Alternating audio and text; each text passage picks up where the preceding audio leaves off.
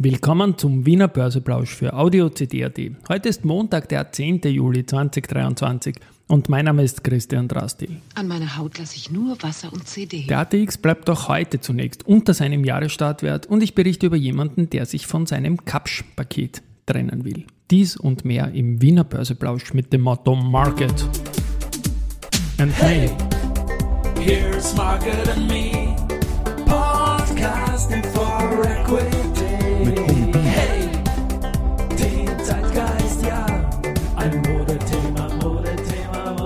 Ja, die Börse als Modethema und die Juli-Folgen des Wiener Börseplausch sind präsentiert von Wiener Berger und Pira Mobility mit 70 Jahren KTM.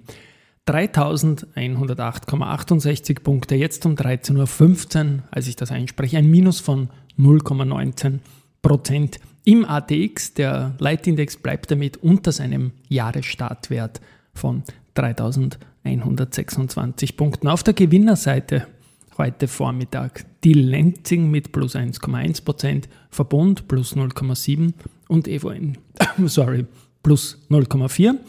Auf der Verliererseite haben wir Föstalpine mit minus 1,2%, dann Do minus 0,8% und AT&S mit minus 0,7%.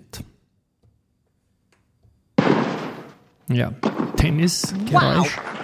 Das Aktienturnier ist in der zweiten Runde. Wow. Und wir haben jetzt hier acht Duelle.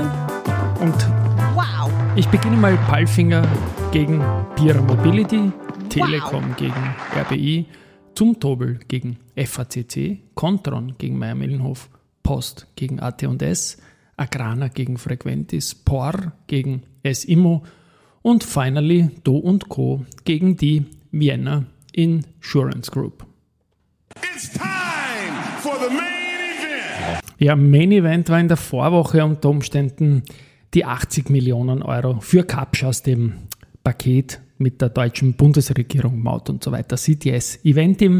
Das war dann doch viel weniger als etliche geglaubt haben. Und da sind auch etliche Spekulationen rundherum da gewesen, unter anderem auch vom deutschen Magazin Kapital Depesche.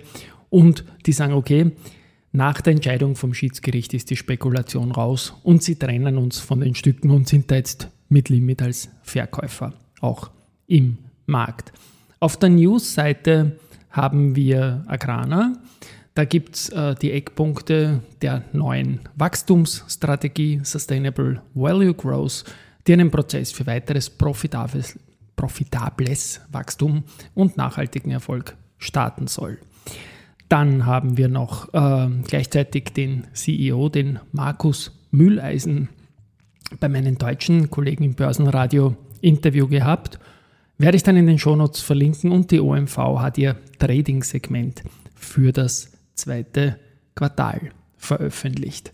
Sonst ist heute relativ dünn, auch die Umsätze sind sehr gering, habe ich zuerst gar nicht gesagt. 5 Millionen, der beste Titel. Es ist Sommer, einfach aber es gibt trotzdem ein wenig Research und zwar vor allem auf der Topline. Die, die Raiffeisen Research haben die Top-Picks überarbeitet und Bavak, Balfinger und BMW rausgenommen. Die neue Liste besteht jetzt aus A1, Telekom Austria, Allianz, Amazon, Bank of America, Bayer, Eni, Equinor, Erste Group, Fresenius, Heineken, Infineon, Microsoft, OMV, SBO, Shell, Walt Disney und Zumtobel.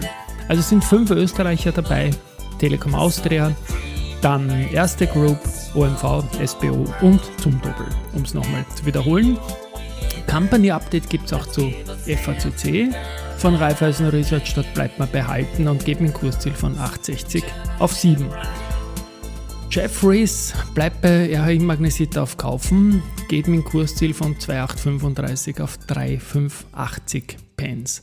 Alster Research bestätigt Kaufen für Contron, das Kursziel von 31 auf 32 Euro. FMR, Frankfurt Main Research, bestätigt bei für Kapsch, geben ein Kursziel von 13,8 auf 18,6. Das schließt sich der Kreis jetzt wieder ein bisschen zu der eingangs erwähnten Geschichte. Das ist doch ein höheres Kursziel.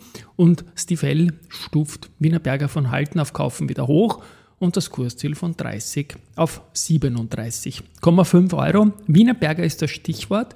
Da gibt es dann heute am Abend mit der Folge 30 mal 30 Finanzwissen pur. Wird bei Wienerberger in die Tiefe gegangen und zwar auf Basis des Geschäftsberichts 2022. Schauen wir uns das Ganze ganz genau an, was man daraus lesen kann in 30 Minuten Geschäftsbericht zum Hören. Es ist ein Versuch. Danke an Wienerberger, dass wir das als Grundlage verwenden durften. Und ja, heute um die Schlussrunde geht das live. Als Narrator wird mein Kollege Josef Oberganschnick fungieren. Der hat sich das ganz genau angeschaut. Tschüss und Baba.